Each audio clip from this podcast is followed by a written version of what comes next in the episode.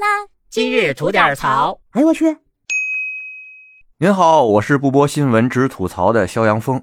您琢磨一事儿啊？就说有天您在家踏踏实实待着呢，突然来了一帮人，哐当一脚踹开门，就开始在您家里边啊乱学嘛。学嘛完了以后，指您鼻子就问：“哎，这碗怎么没刷呀？那锅摆的地方对吗？那被子为什么没叠？这鞋它为什么就在地上搁着，不搁鞋柜里？这都是问题啊！甭废话了，罚款五十。”说完了，啪就甩您脸上一张罚单。这时候您是不是一脑袋蒙圈？哎，您还真别以为我跟您说笑话呢。就这种黑色幽默的事儿哈，它就真出得来。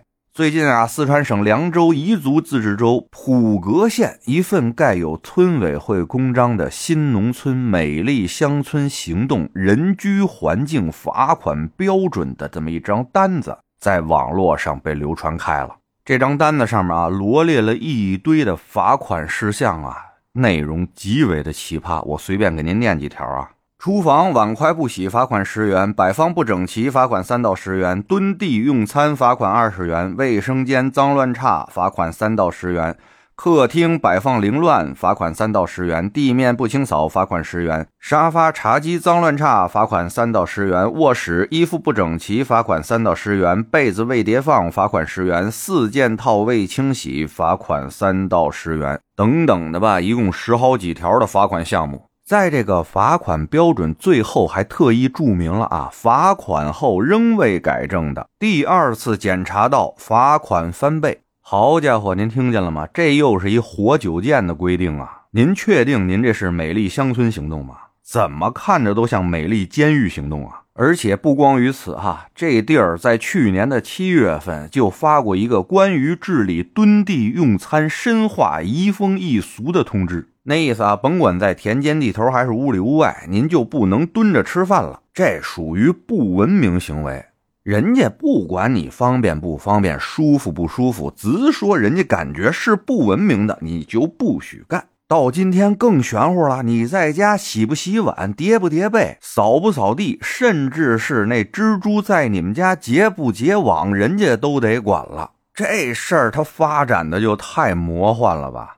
这事儿呢，到网上发酵了以后呢，不少网友还有一些争议。有一些网友吧，还是说支持当地的这些做法，还说大家呀不知道当地有多么的脏乱差，刚刚脱贫，村民们的生活习惯啊、觉悟啊还没有得到有效的提升，地方上啊也是没有办法，才想起来用罚款这招的。其实啊也都是为了村民们好。哎，您听这口风像不像那句“我这都是为了你好”？哎，我这人吧，从小落下一毛病，就这句话啊，除了爹妈、老师和医生跟我说，剩下的谁跟我说出这句话来，我都想大嘴巴撤他。他怎么就那么为了我好？而且啊，我一直在节目里边强调一个概念啊，就是对于私权利来说，法无明文规定不为罪；对于公权力来说，法无明文授权不可为。那咱回到当地发的这个罚款单上面罗列的这些行为，咱们可以看一看当地的行为人法犯哪条，律犯何处了呢？而口口声声要因为这些行为罚人家款的那些部门，又是谁给你们的授权呢？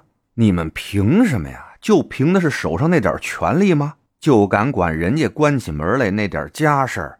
人家没有作奸犯科，没有违法犯罪。人家关起门来，在家里爱干嘛干嘛，你们管得着吗？而且口口声声的说这个罚款的初衷是为了当地村民好，为了让他们能够培养良好的生活习惯。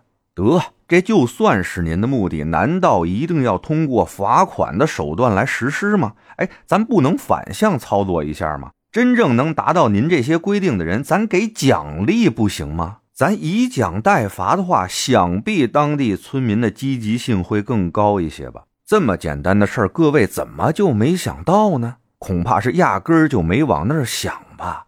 哦，原来给好处也能达到目的哈！感情除了大棒，还有胡萝卜这么一个事儿呢，对吧？而且定这罚款这人吧，不但简单粗暴吧，而且这智商可能还多少有点问题。您给自己定的这些罚款条目，好多是不好落实的呀。比如说那厨房碗筷和那卧室的衣服摆放整齐不整齐的，你说不整齐就不整齐，我就觉得挺整齐的了。哎，你这不就是一个扯皮的事儿了吗？本来嘛，人家家里干净不干净、整洁不整洁，不是有一个标准化的事儿，完全是一主观评断啊。我教您个乖啊，以后再想有这种奇葩规定的时候，记着在旁边配图，说必须像图上这样才算整洁。哎，这样就不用扯皮了。或者说啊，当地的大老爷们可能压根儿就没想过扯皮这事儿。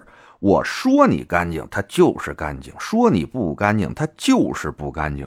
哎呦，那这事儿可就太吓人了，有点魔幻现实主义那意思了。您说是不是？得嘞，我是每天陪您聊会儿天的肖阳峰。你要是没聊够的话啊，咱那还一长节目呢，叫左聊右侃啊，是讲一些奇闻异事的。您得空也过去听听呗。我先谢谢您了，今儿就这，回见了您的。